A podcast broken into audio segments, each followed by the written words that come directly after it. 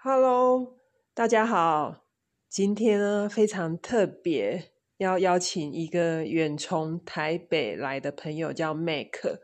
我们现在在台中市一个很美丽的地方，然后很安静，所以可以好好的聊一下。为什么要邀请 Make 呢？有两个点。第一个呢，我认识他的过程非常的特别。我呢每个月会去台北吃美食。那有一次啊，就 Google Google 搜寻研究了很久，找了一家早午餐，就点了一个自己最喜欢的班尼迪克蛋，然后坐下来呢，一下子旁边也坐了一个男生，然后我们就各自坐在吧台，然后我觉得非常的有趣。第一个。很少男生会吃早餐，第二个更少男生会一个人自己来吃这样子的餐点，所以我们就开始聊天，发现呢，Make 跟我一样很喜欢美食，而且他在台北，他没有在上班的时候，应该都是在吃美食，所以我从他身上啊，就有一句话叫做“少奋斗三十年”。我应该少奋斗三个月，我就可以知道一些美食。那他白天呢，其实是在一个出版社担任记者的工作。然后这一次啊，米其林在台湾发布，他非常就巧合可以成为呃一个颁奖典礼的直播人员，所以他在这整个过程啊，就。见识到米其林在台湾的一个一个最新的发展跟故事，所以我们请 Make 来跟大家打个招呼。Hello，听众朋友，大大家好，我是 Mac，那很高兴能荣幸邀请到这个节目来来谈谈什么叫做米其林哦。不过其实。大家都知道米其林，米其林，但是有没有想过说，到底米其林追求的是什么？还是哎，真的米其林是不是好吃的？我觉得这点是可以来探讨看看的。我我想到我上一次米其林的经验是在匈牙利的布达佩斯，它这个地方不就是比较是古老的城市，它也有两三家米其林，所以我那时候就有去踩点。然后我很惊讶，就是米其林怎么是这么呃优惠的价格？我记得我去有一家午餐只要三百块台币，米其林在布达佩斯。好，节目结束再跟你分享。所以我对米其林的概念就是在国外旅行的时候，好像是一个美食的一个 Google Map 一样。那个时候没有 Google 盛行，所以我。我真的有买过几本 米其林的这个小册子，就跟着他去踩点。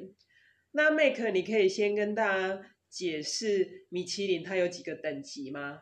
好，呃，其实哦，大家在讲米其林的话，大家很常会听到说，其实最重要的是米其林三星嘛，就是最好最好的餐厅。那再来第呃，就是可能就是往下数就是二星，那接下来就是一星嘛，其实。除了这三个等级以外，再再来在下面，其实还有一个米其林的算是初阶殿堂了。我如果我要我这么讲，我会这么认为。其实它是叫做米其林餐盘，它的等级呢其实是不到一星的标准，可是它其实也是在被评审是看上眼的餐厅。所以在这个这个呃米其林的整个归类里面，其实是包含了四大项。那当然还有另外一项叫做必比登，必比登的话，你就想说是哎，米其林的评审吃过，他觉得不错，然后是平价实惠的餐厅啊。所以有时候如果你像到台北去呃来啊，像是那个宁夏夜市，呃不是宁夏夜市，那个松山的饶河街夜市，它的那个胡椒，呃那个叫什么黑胡椒肉饼。它的黑胡椒饼呢，其实就是有被比比登推荐过的美食。那所以很多你可以看到观光客来，有时候会带着一本米其林的册子啊，那可能看到了就会看到，觉得哦，这个是个商品保证啊，应该这么讲。那为什么会叫米其林呢？其实他们米其林在做餐厅评鉴的时候呢，其实它是有有分两个细项的。第一个细项呢，就是所谓的米其林星星。就是大家所熟知的叫做就是一星、二星，就是美味的等级啦。那第二个呢，其实它有另外一个标示哦。如果你仔细去看米其林的册子的话，你可以看到两个标示。一除了星星以外，它还有另外一个叫做叉匙，就是 span 呃 for 呃 sport spoon。那叉匙的话，其实代表是豪华舒适程度，因为我们都知道米其林它除它本身是做轮胎出来的嘛，那它为了要让更多人使用它的轮胎，然后可以到世界各地去旅游，所以才会发展出这套完整的评分标准，也是世界上大家比较公认的评分标准。但是就在呃，不能光只是说是。好吃嘛？那有时候可能客人会比较高端，客人喜欢就是比较豪华舒适的餐厅啊。所以其实，在分类里面，它除了还有星星以外，它还有另外一个东西差池。那还有另外一个，如果说是不呃算是平价的分类的话，它还有另外一个叫做呃轮胎娃娃。所以这三个就是米其林最大的分类啦。那如果是在一星的话的话。就是如果我们讲回到他们的米其林的星星的代表程度的话，一星其实他们在评审眼里是给的叫做不错的的评语。那在二星的话，其实他们是叫做出色，他觉得哎，其实比一星还好，但是又没有到非常值得前往，就是要特地绕道的的等级的话，就是叫做二星是出色。它呃在标准的评分里面是写的值得绕道，然后。最重要的当然就是三星了，三星的评审给的评语一定叫做出类拔萃，而且是非常值得专门前往。就是说，如果说你到不管到哪个国家去啊，到这个城市来的时候，三星一定是大排长龙，而且是大家最向往的餐厅。那最多最多也就是给到三星的这个评价。那当然对餐厅而言，米其林它其实。评分的标准是是以餐厅为单位，而不是以厨师为单位，所以包含在是整个星级评鉴里面啊，它的评分内容是包含了你的第一个食材还蛮重要的，然后当然有食材，你的烹调烹调的方式也是会是评分的标准嘛，总不能呃进一块和牛，结果你弄得乱七八糟的烹调，其实也是没办法符合标准的嘛。那第三个的话就是。它的调味跟稳定性，跟它的性价比，甚至是厨师在料理上的创意。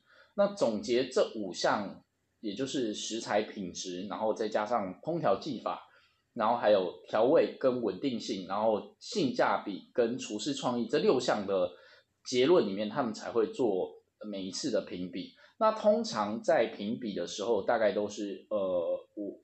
会是六个六个月至一年里面，也就是今年的往前推六个月到一年之间来做评比的评分。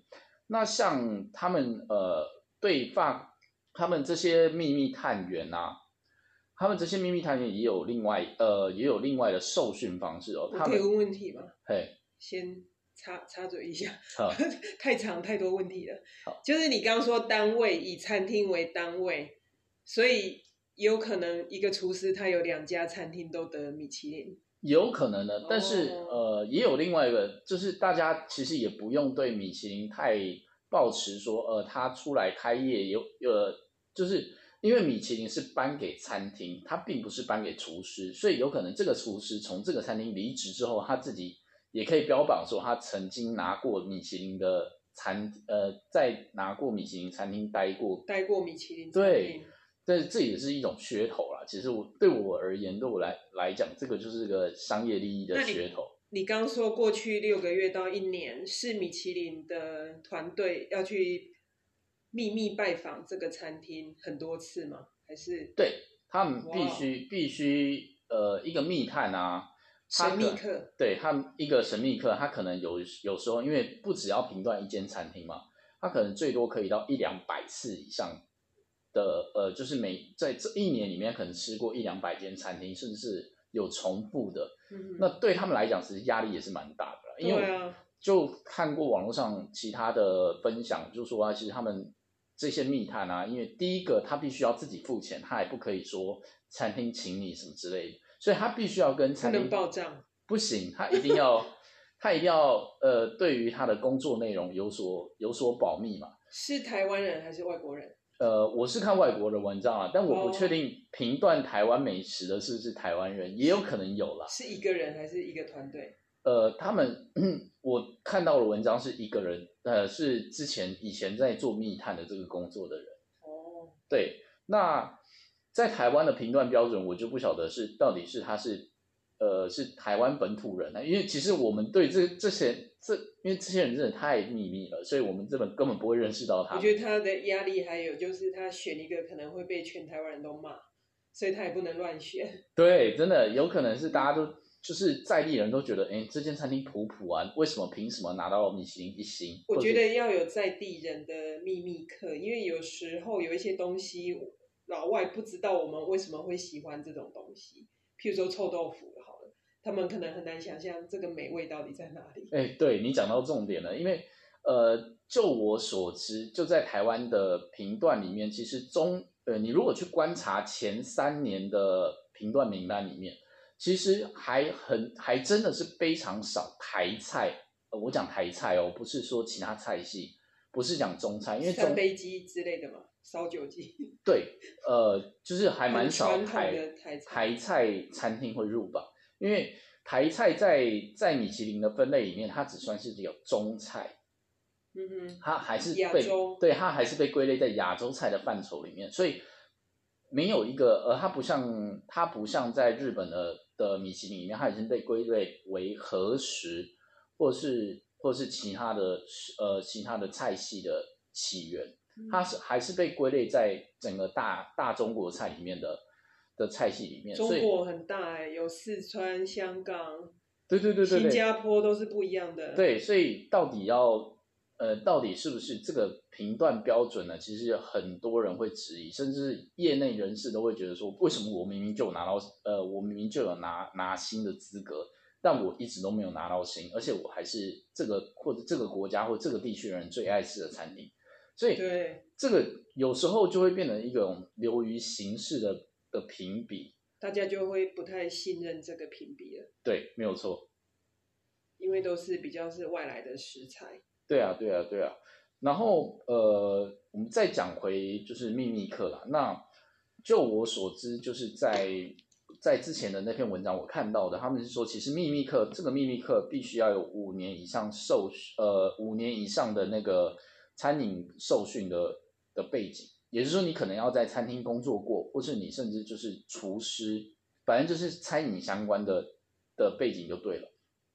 然后呃，在背景以外呢，他要进到米其林这个系统，他还要被受训将近半年至一年的时间，所以其实这个是一个蛮繁琐而且蛮复杂的、很专业的工作。对，所以有些人可能就是因为这样，就最后是没有办法承受这个压力，甚至可能是最后最后一关筛选的时候是没有被选上的，那就就变得非常的可惜。因为毕竟，毕竟它这个时间是蛮长的嘛。如果你又是具有很长时间的厨师，呃，得奖厨师背景的话，那其实这个是耗费他非常大的的心力啊。那呃，还有一个重点就是他们在品尝的时候必须要自己付账。这个我不懂哎，公司怎么没有付钱？对，因为因为他们呃，米其林给的理由是说，因为必须要让餐厅不知道它是米其林。哦，不能开发票，对不对？对，所以可能最后的报账可能还是公司，我不确定是不是公司会不会给啦，那还是真的是公司给的那个米其林公司给的那个薪水是真的很高，可以让他吃一两百间餐对，可能薪水太高了，这个不算什么。那嗯，Make，你可以跟我们分享，就是从比比登餐盘一星、二星、三星，你有吃过，或是你有听过，觉得蛮有趣或是特别的。你刚刚有提松山的黑胡椒饼嘛？嗯其实这个也是台中的美食，而且几乎都是 drive through，就是我开车我就我就可以靠边停，我就可以买一个，所以它很像是那种我们的汉堡之类的。那嗯，你可以就是分享一下这个饼特别在哪里，或是其他你有吃过的吗？从必比登开始。诶，我讲就是从如果说就我我去松山的那个，它叫我看我刚才查到资料，它叫台台北松山福州四组胡椒饼，呃，它的位置其实蛮明显的。如果大家有到饶河街夜市的的去过饶河街夜市的时候，就知道它是刚好是在那个饶河街夜市的口。不会，我我会特别去。请问要排队吗？呃，如果之前是疫情之前是要的，但是现在的话，可能还是会小排一下，但是不会那么多。或是不要假日去。对，可是他如果平时，其实像我最近一次去是平日晚上啊。现在国人因为出不了国，所以大家还是会去排队，只是没有像以前是要跟着观光客一起排队。那个如果是跟着观光客一起排队，就我自己排过的经验。大概需要那呃，从排队到买大概需要五到十分钟的时间。那还好，那你觉得他真的很厉害吗？其实那间是我从小吃到大的黑胡椒饼，是哦，对我那一定很厉害。可是这个神秘客他不可能吃过一百家胡椒饼，他应该也是一先有一个名单，他才开始吃。对，所以是不是他就是因为他本来就在排队的美食，尤其他刚好又是在那个夜市口，那。他如果在夜市口，那很明显嘛，那大家都在排队，我也要跟着排。对啊这家一定要去，因为是 Make 从从小时候就去。那请问这家旁边还有什么美食？这家附近 既然都已经去了，如果是饶河街夜市，其实还蛮有名的，像是药炖排骨啦，而且它的药炖排骨在大概在饶河街夜市中段的地方。但那个老板还蛮有趣的，就是我有看到那个招牌，下次你可以注意一下。那个老板看到那个。招牌上面是写着，呃，还没有得到 B B 的推荐。所以，然后河街夜市有几个药炖排排骨？好像我记得是两三家吧，但是那那我们可能要请你带我们去吃的，我怕会吃错。对，但其实人都蛮多的啦，那那也是我们平常就是如果去夜市有时候会吃的会吃的料理嘛，所以其实不一定。可能美食真的是有有那个米其林是真的有加分的作用，但是不是一定要真的有米其林才吃的话，我觉得这倒不必啦。对啊，我觉得每个夜市几乎都有那种很厉害的小吃，而且通常都是当地人才会知道的。对，那必比登你还去过哪一家？必比登哦，其实我其实没有太看必比登去查那个资料，只是如果说刚好看到店家有有放的话，我觉得其实可以试试看。像鼎泰丰在国外也是拿星的，可是他在台湾并没，啊，他在台湾好像也是必比登，对，这个大家比较熟，对，所以是不是一定要照着那本美食圣经来吃，真是就见仁见智啦。像台中有很多矿肉饭啊，对，然后真的好坏也是差蛮多的，然后你吃到好的，真的很想流下眼泪，像我。我就是在台中的建国市场吃到一个我吃过最好的、最好吃的猪肝汤，所以我每个礼拜天我会特别去吃那一碗猪肝汤。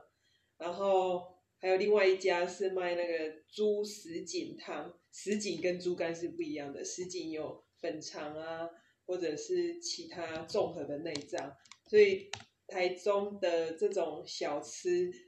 好坏也差很多，可是你如果有幸有人跟你推荐，你刚好吃到，那那你就赚到了。嗯，那一星、二星、三星呢？呃，一星、二星、三星的话，其实，哎，对不起，是餐盘，餐盘。对，餐呃，它中间还有一个餐盘。对。然后呃，餐盘的话，其实像我这一次上个就上个礼拜了，我来台中的时候，其实我有特别去试了两间，这次在台中拿到餐盘的小吃。我讲的是小吃哦，并不是餐厅。是。像是一间叫做那个茂，我看一下啊，茂什么霸丸的？对，他在他在呃茂川肉丸，他在第二市呃应该是第二市场里面旁边哦，他在第二市场旁边。那我吃完的时候，我真的觉得，哎，真的是我这辈子真的是还没有吃到那么好吃的霸丸。是因为你没吃霸丸，还是不是？台中霸丸是很有名的。呃，我可能也没有吃过台中其他当地的肉丸啦。那可以形容一下吗？还记得它？它的第一个，它的皮跟肉是蛮 match 的。有时候我们吃霸丸，可能有时候我吃完皮之后，我才会吃到肉，或者我先可能因为它的肉可能跟皮很分离，皮肉分离。对，那皮肉分离的状况它之下，它的那个味道就是分开来的嘛。那在没有融合在一起。对，就你可能吃皮是吃不到肉味的。那你可能吃肉的时候没有那个皮的那个 Q 弹的劲，但是这家的这家的它的状况是它的皮肉是其实感觉是蛮融合，虽然它还是两个东西，但是它的口味上是蛮融合的。然后呃皮也是蛮 Q 的，它但是它的重点不在于说它的那个霸丸啊，它其实不会像某些某些霸丸吃起来就让你觉得罪恶感很重，很清爽，它其实蛮清爽的，它的瘦肉比比较高，呃不是就是在皮的部分，哦，比较薄，它也没有比较薄哦，但是它的它的油腻感就不会来自于说像你这样炸霸丸那种吃到吃到你觉得满嘴都是油。其实我觉得这家的不会，然后它的台中蛮多霸丸是用清蒸的，就是有一些人他怕油炸，对清，因为我是不太爱吃很油很油的霸丸，嗯，那我就会去选择清蒸的霸王嘛。可是这家因为它是炸霸王，我想说那就来试试看。结果哎，一吃是下惊为天人，我觉得真的是不错。那除了霸王还卖什么？它除了霸王，还有那个综合汤，像是比嗯，我记得是丸类的东西。嗯，然后它吃起来是蛮清爽的，它整个吃起来就不会让你说，我觉得我就吃完这些可能要运动个运动个一个小时、两个小时之类的那样。哇，我我住台中很久，我还真的没吃过这一家，因为台中有到处都有台中霸王啊、彰化霸王啊，各式各样的霸王。可是听你那么讲，我一定要再去去试试看。在这个时间采访你，对你很残忍哎、就是饿着肚子，让我们一直讨论美食。对，我我比较没有差，因为我今天在断食，所以我已经有那个脑袋很有意志力，听到看到食物都都不会想吃了。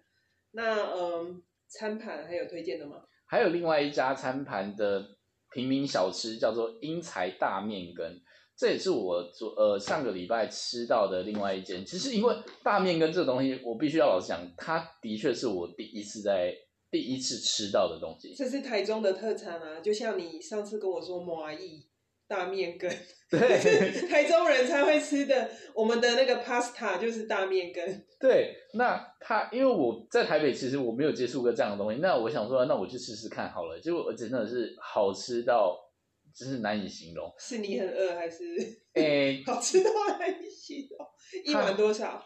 其实不贵耶，我也忘记价格，但是其实真的吃起来是不贵。然后它呃，如果观众朋友们喜呃，如果听众朋友们喜欢吃韭菜的话，其实非常推荐，因为它的它的面根上面，它的面不会到很糊，它虽然是羹状，然后又是那个泡泡有点像泡过水的面条嘛，它但是它不会到非常的糊，所有以你嚼劲，你还吃得到嚼劲，然后再加上它的韭菜真的给的够多，因为我就是个韭菜控，它的韭、哦韭菜给的够多之外，然后你还可以再另外再点那个它的那个韭菜韭菜盘，那你就觉得哇，真的好大面羹爽里面有韭菜。对大面根、哦大面根其实它的它的里面是含有韭菜的，哦，我下次要记得买一个很厉害的韭菜水煎包给你，因为你是韭菜控。对，所以你就觉得呃吃起来真是觉得一整，尤其我就是在早餐吃，因为我想说台中人还蛮爱在早餐吃吃炒面啊，或者是一些比较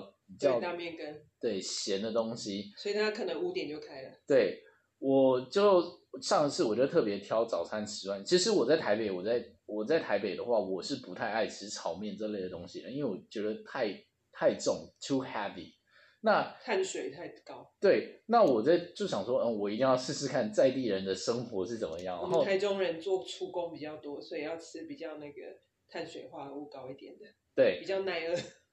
那所以我吃完之后，我就觉得哇，那天整天整天精神都来了，超开胃，而且真的是超级无敌好吃。就是那个韭菜，对，好特别。那像还还有其他的，那你那天去有排队吗？我那天去其实没有排队，他他现在其实应该还不太需要排队，但如果像是对我们这个节目散播出去，可能就要排队。对有可能，但像那个茂茂川霸王啊，就听我有跟老板聊，稍微小聊一下，就是说，哎，最近因为最近米其林，因为我去的时候刚好是米其林颁布后的隔几天没多久，还是说真的很多人是慕名而来，他有去接受表扬吗？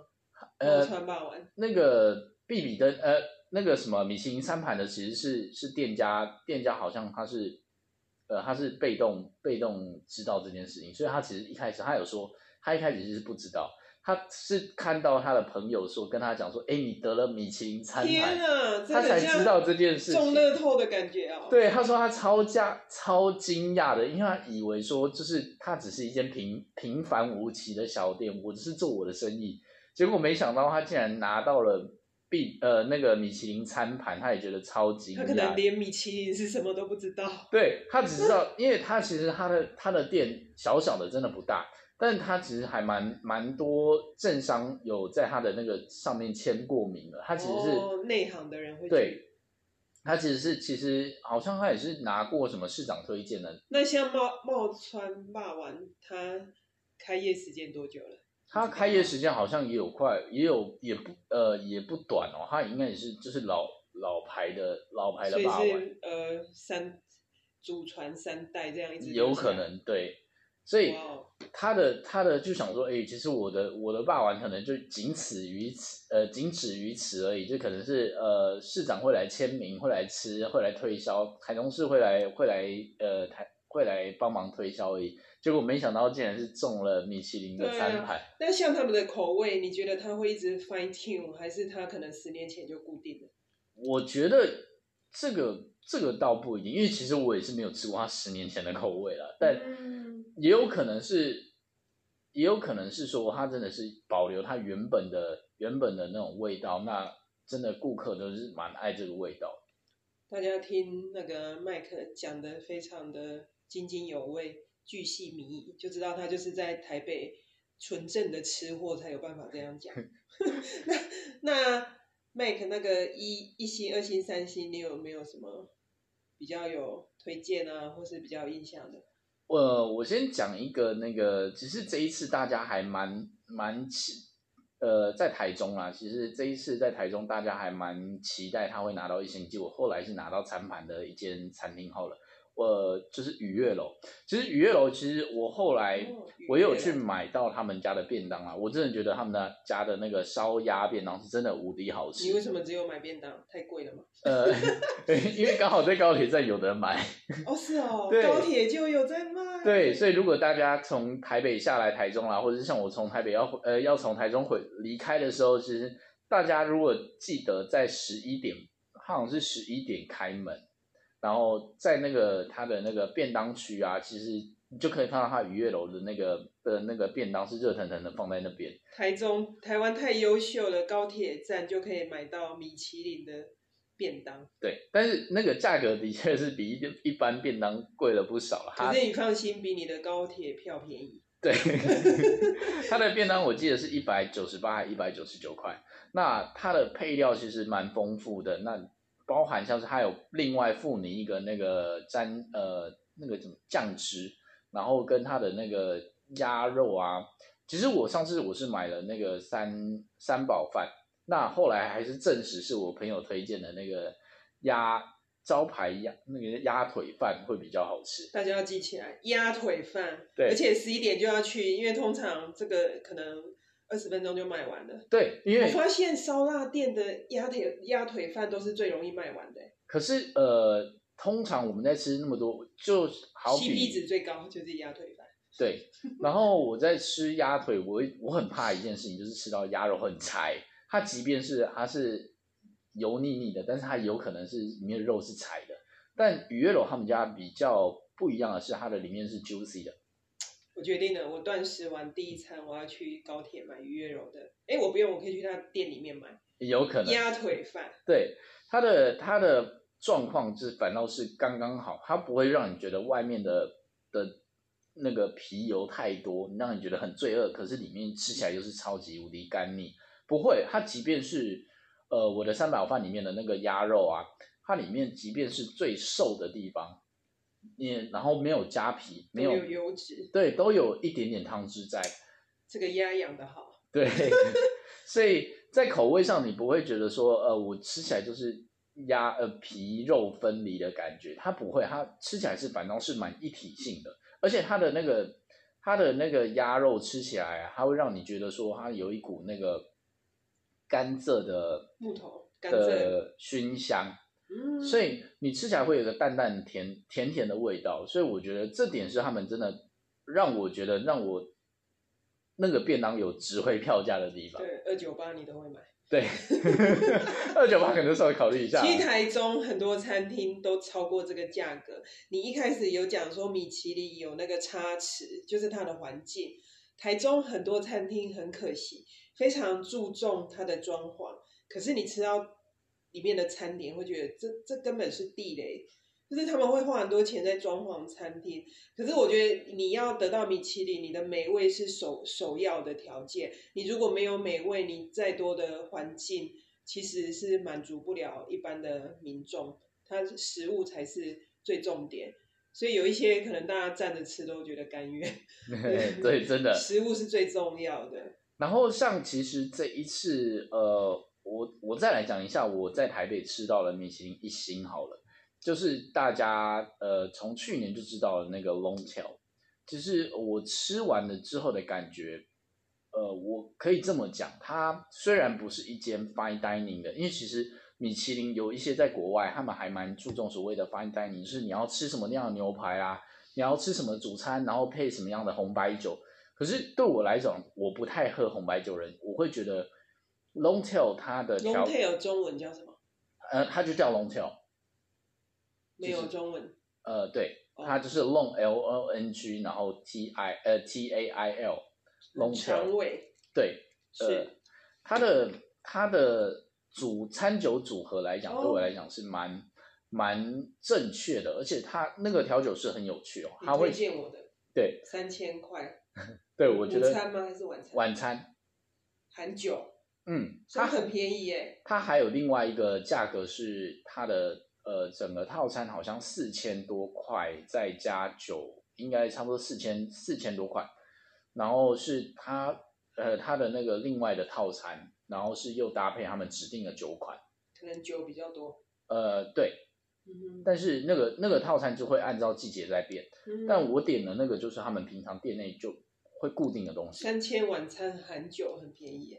嗯，而且是三杯调酒哦，它不是一，它不是一杯哦，它是三杯调酒，不是三杯鸡，是三杯调酒，是红白酒还是调酒？调酒，因为我不太喝，我老实讲，我真的对红白酒没有什么。所以你可以指定你要红白酒还是调酒？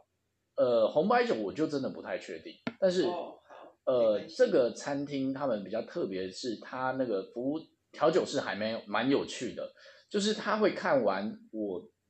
呃，我因为我比较特别，那天是我本来就吃的半饱的去，因为我在想你怕吃不饱？不是，呃，我不是怕吃不饱，因为前面刚好有一团啦。那所以我那个时候你也是自己去吗？我跟我朋友去。你很特别，要吃三千块的还给他吃一团，浪费钱。对，但是 但是呃，我那时候就想说，那我好，我就一步一步来，我就先点了呃开胃菜，我就怕说我下一道菜我会吃不下，所以。我蛮特别的是，我就一步一步来，但最后验证了，我还是最后点了一道开胃菜，然后点了一道主主餐，然后又点了甜点。哦，你本来不打算打点 set？也，他也这样也不是 set，他就是他就是呃，他都是单点式的。然后你他帮你搭配调酒。对，然后他就会他就会问你说你希望什么样的味道的调酒？那在知道你要什么样的味道的调酒，他会去看你菜单。他会去看你的，你点了什么东西，调整它的甜啊、酸啊，不能去盖过你的食物。对，然后再回来跟你讨论说，哎，我觉得怎么样比较适合？那你要不要试试看？或者是你觉得，哎，什么？他跟你讲说什么东西可以讨论所以他是侍酒师等级的调酒师。对，所以很特别是说，他会看了你的料理，然后再再根据你的料理来调整他调酒里面的 ingredient。那这样就。让你会觉得说，哎，我真的觉得我在吃 fine dining，所以我给他的评价，就我自己而言，我觉得是他呃是现代版的 fine dining。你也想给他一星就对了。呃，我觉得他真的是比一星再值回票价，甚至二对我来讲，心目中二星都可以。但它的整整体的整体的那个味道，我觉得真的是蛮丰富的。因为我记得我点的三道菜，包含像是第一道是是呃。第一道是比较粤式的粤式的的开胃菜，然后因为我就想说，我第一道点了粤式的开胃菜，那我主菜我干脆就是跟着粤式。结果他在第二道的第二道的那个的调酒的时候，他就特别说，那我帮你准备一个就是比较符合粤式风情的调酒。那在整个搭配有香茅就对了，有香茅，然后还有九层塔。哇，是，所以整个整个味道让我觉得，哎，真的好像置身越南。然后再再来第三道的那个甜点，它反倒是它是做咖椰吐司，但是它的咖椰吐司又跟又跟我们传统的不太一样。传统的咖椰吐司，因为大家都知道它是从新加坡来的嘛，所以它的味道是比较偏甜一点，那就是它的那个奶味没有那么重。但是它这呃它的第三道的那个我点的甜点呢，它的甜点的味道是蛮综合，而且不会让你觉得过腻。它虽然是有那个粤式咖啡的那个香味在，就是呃奶炼乳加够多，然后奶会稍微甜腻一点，但它又不会至于到你整个是说哦，我觉得这个甜点太很罪恶这样。算是他的创意料理就对。对，其实它这一间整整间都是的菜单都是走呃叫做创意创意料理，fusion 对他们叫 fusion fusion dish fusion cruise，所以去要定位吗？啊去要定位吗？建议定位。但是如果你是一个人去啊，就是教大家一个小吧台对，就坐吧台，这样可能以后我去的时候就没有位置了。对，因为他们在他们其实定位满满的，但如果你是一个人或是两个人去，你可以碰碰运气。如果刚好吧吧台有位置，你可以大概在当天的当天，我是因为我的状况是我当天才订了，那当天是没有位置的，呃，餐桌是没有位置。但如果你是吧台的话，他大概四五点的时候订，呃，订当天的晚餐，那还是有机会有位置的。嗯，保险还是要订一下好。对，像这个米其林餐厅啊，有时候呃是就是人潮众多啦，所以建议大家最好是定一下位置，但是也最好就是大家不要说临时给人家取消了，因为有时候可能是店家的生意都很满，然后你临时取消之后，他们也不知道，就是其他客人都订不到位置，他们也可能就败兴而归了嘛，是是，那就会留空桌在那里。早取消。对，就是如果说你真的行程有变动的话，也建议大家是呃提早跟餐厅沟通好，说哎真的需要取消，比较不好意思这样。嗯，对。那二星、三星有推荐的吗？嗯，三星当然就是就是无话质疑，就台湾就一间嘛，就是怡工。那我有在他们呃，我有我有请有一次是刚好是朋友在那边吃饭，那我请他外带那个炒饭给我吃。一块鸭肉，呃，没有，我也希望吃到鸭肉，可是他他只包了炒饭给我。就是他另外点。对他另外帮我点了炒饭，然后我觉得真的是很厉害。呃，他的炒饭是真的叫做粒粒分明。我我在台湾吃这这么多，因为其实台炒饭真的是台湾的精髓，不得不说。台湾蛮多粒粒分明的炒饭。，对，但是它的它的炒饭真是叫粒粒分明，它的等级是真的是可能是赢过百百分之八九十的，可能米也有差。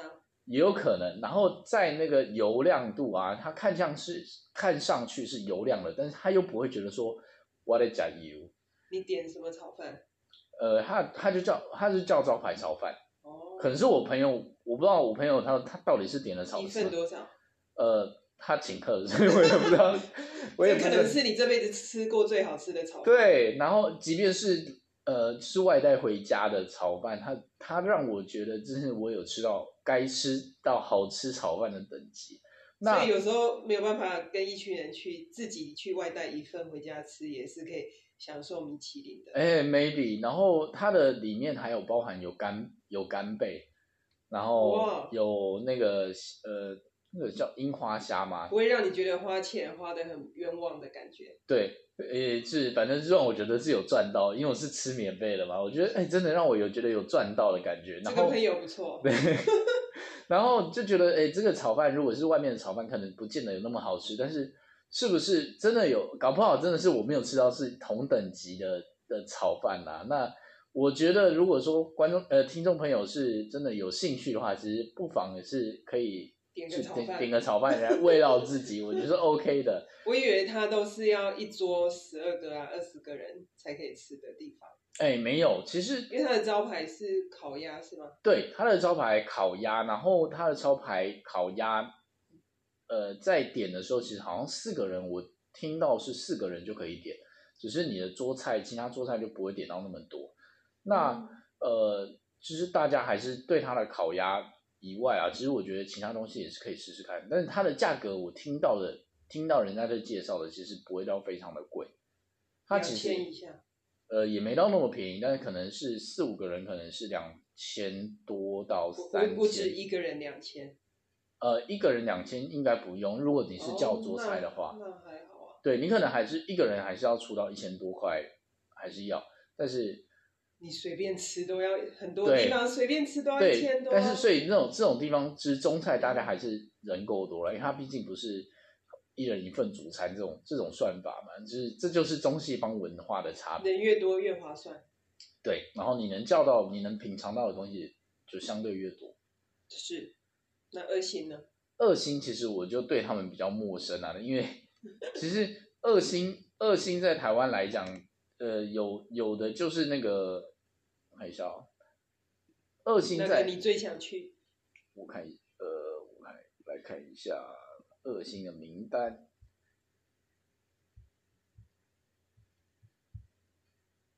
我有一个二星的经验。嗯哼。哎，这次台中最最高分是 JL Studio，对，它是二星吗？对，它是二星。那我刚好在公布这个名单前一两个月，常常去这个老板在台北开的一家新加坡餐厅，叫 Shop Shop Eatery。会常去是刚好我一个好朋友是吧台经理，所以就去了一次，觉得哎调酒好喝，然后餐点。超好吃的！我去新加坡的美食经验没有很多，可是这家餐厅我点的，譬如说它的海南鸡饭，我都觉得哇，比我新加坡吃到的还好吃。所以我前后去了四次，就点不同的东西这样。然后上一次是带了十一个人去，然后我自己也带酒，喝的很开心，吃的也很开心。我记得那一天，因为我都是喝自然酒，然后我很惊讶发现，秋秋秋葡他提供的葡萄酒都是自然酒，只是嗯，在那边点会比较贵，一瓶好像都要两千。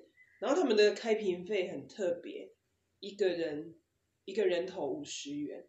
哦，这样其实蛮便宜的。超便宜的。对啊，就是你你用杯子一个，他就 charge 你五十，三个就一百五这样子。那我们当然就不要换杯嘛。那我那一天带了四瓶，两瓶香槟都很搭，一个粉红香槟，一个卡巴，然后两瓶类似黑皮诺的红酒，那四瓶都很搭。然后十一个人吃的超撑，几乎每道料理都点了，算下来一个人一千一，嗯，超划算的。然后他台中的这个 Zell Studio。我有看过，午餐是三千，晚餐是五千，不含 不含酒，所以酒下去应该是四五千，午餐晚餐可能六七千，所以应该有机会去吃他的午餐吧。嗯哼哼，呃，那我来分享一下，我呃有一些二星的的名单里面，我在其他国家吃过了，就是祥云龙吟。其实祥云龙吟在日本是蛮。呃，是蛮特别，它是给到是，呃，米其林三星的荣誉。他在他在日本的是真的是蛮厉害。那很多餐厅饭店在日本很厉害，来到台湾就变得比较不厉害。这个我也有一个饭店也是，听说在日本超厉害。对，这个这个可能会打到好多餐厅。对，尤其我们的观众还不多。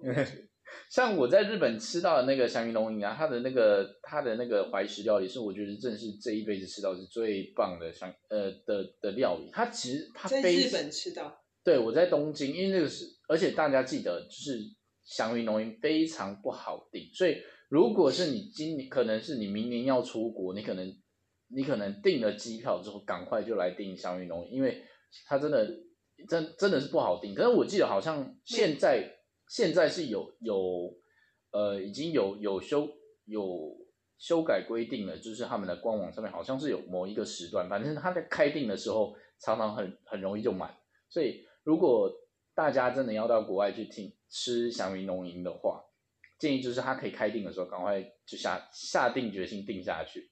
那它的细致度来讲，包含像是生鱼片啦，然后再加上其他的那个主物啦，真的。细致度让我讲是是非常的细腻的，然后而且它在调味上面来讲，它不会让你觉得非常的重，它反倒是让食物整个的原味。对，让整个食物的原味产出来，像是它的那个鱼啊，我觉得吃起来它的它的鱼的口感，包含像口感上面，还有调味上面，都整个人吃出它的鲜味。它反倒是把鱼再 push 一呃往上 push 一层，而不是说我只是单纯的调味而已。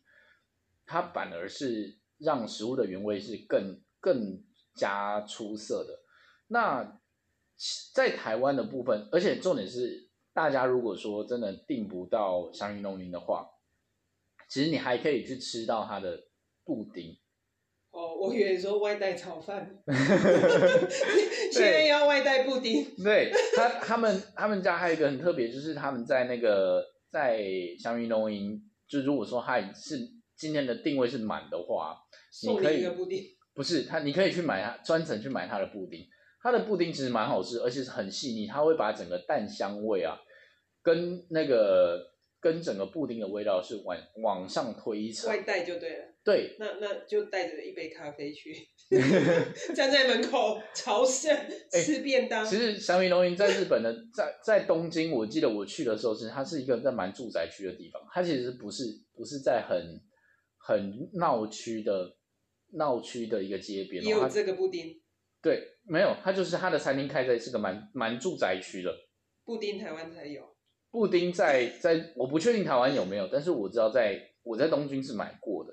你不是说台湾有布丁，我没有，我我我讲的是日本，在东京。哦对，那台湾可能也有。呃，我不确定啦，或许可能，如果说真的没有的话，搞不好他们老板听到的时候可以建议他们去 进一下。我我定位前先打电话，里面有卖布丁。对对，它的布丁来讲的话，它的焦糖啊，跟它的那个蛋香，我觉得它真的是一辈子吃过最好的布丁，也没有到一辈子吃都最好了，可能就是吃过的布丁里面算是等级算是蛮高的，而且是很细致的口感的这种，不是说符合怀石料理的精神。嗯。怀石布丁，呃也可以这么讲啦，就是真的是蛮蛮细细腻的，它的口感上是蛮绵密的，然后是蛮蛮嗯清爽，它也不是那种很下重甜的糖，它是让你觉得吃完是蛮蛮清爽。台北的龙饮一个人套餐大概要多少钱？呃，我不知道哎，这我没有在台北听起来应该要一两万哦。应该我觉得应该三四千四五千跑不掉，真的吗？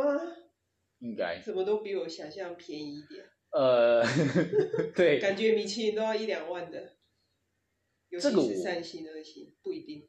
我觉得不一定。可是我就我在华盛顿吃的米其林的餐厅来讲，其实一个人应该要五六千要，因为我我跟我朋友点了快四百块，但是也没有点很多东西哦。就是在国外的米其林，呃，我们是点了呃一个 starter，然后一两个主餐，然后应该是两三个 side 吧。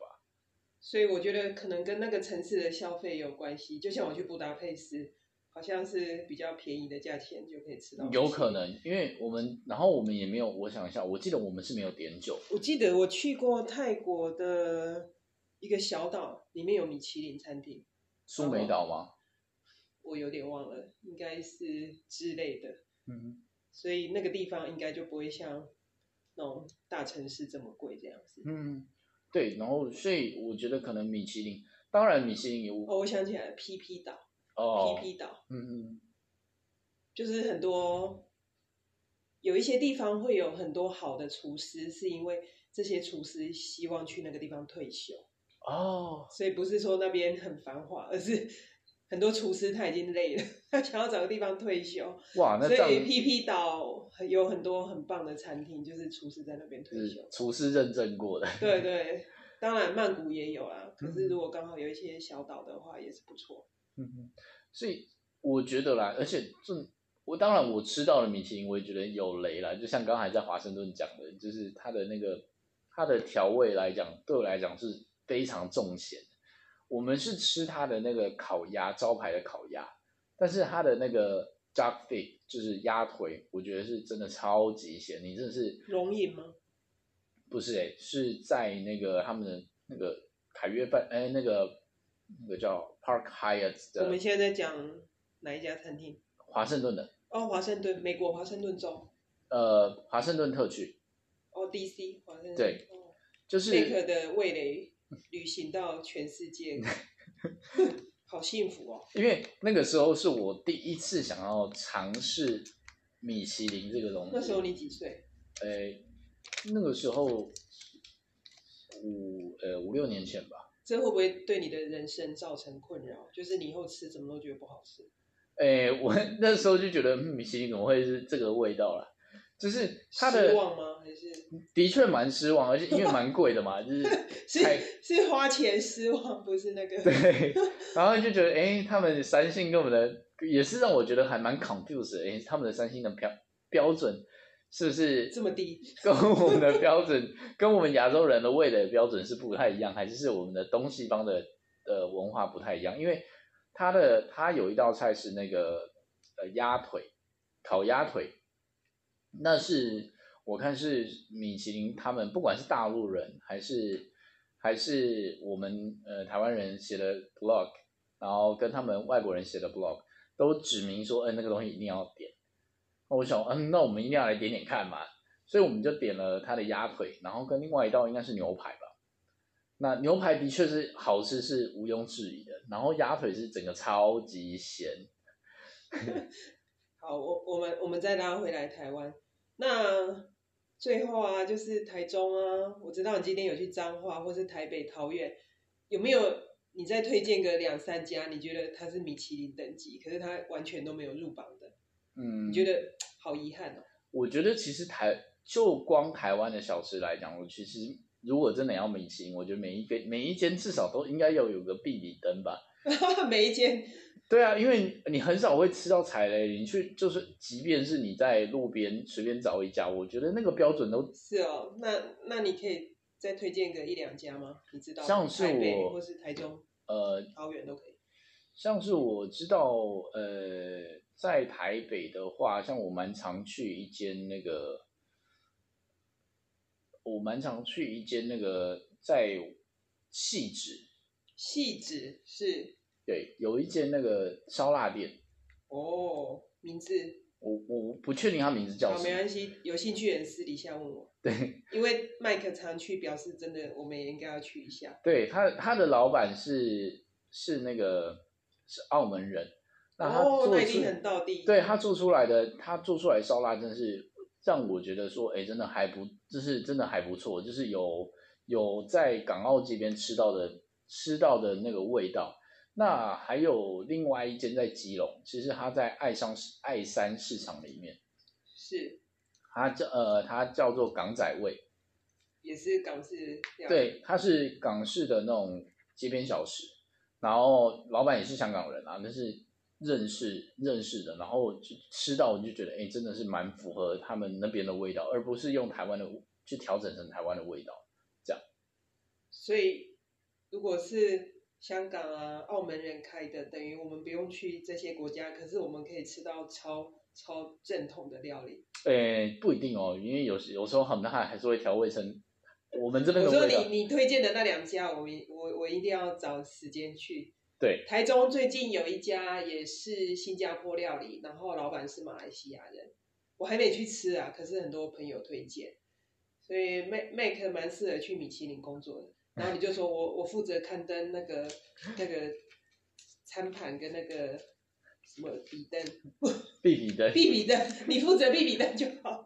对，好，今天啊非常开心，占用麦克来台中出差的时间，让他花那么多时间跟大家分享米其林，我终于有一些概念，然后现在肚子咕噜咕噜叫，然后有很多接下来要吃的这个名单，所以希望哦很快可以再跟麦克聊聊美食，可能是在台北或是台湾的其他角落，你还有什么要交代的分享的吗？应该，我觉得没有啦。我 觉得大家其实也不一定要执着在米其林上面啦。其实或许你家你家附近你都觉得那个是米其林，或是你的厨房就是米其林，因为你的妈妈很会煮。对，所以其实我觉得执着。不用执着，但是可以参考，因为可是像今天有缘分听到，那就去吃一下，没关系。，对不用太执着，不要觉得自己这辈子没有吃到米其林就不是人那种感觉，这样就太执着了。对，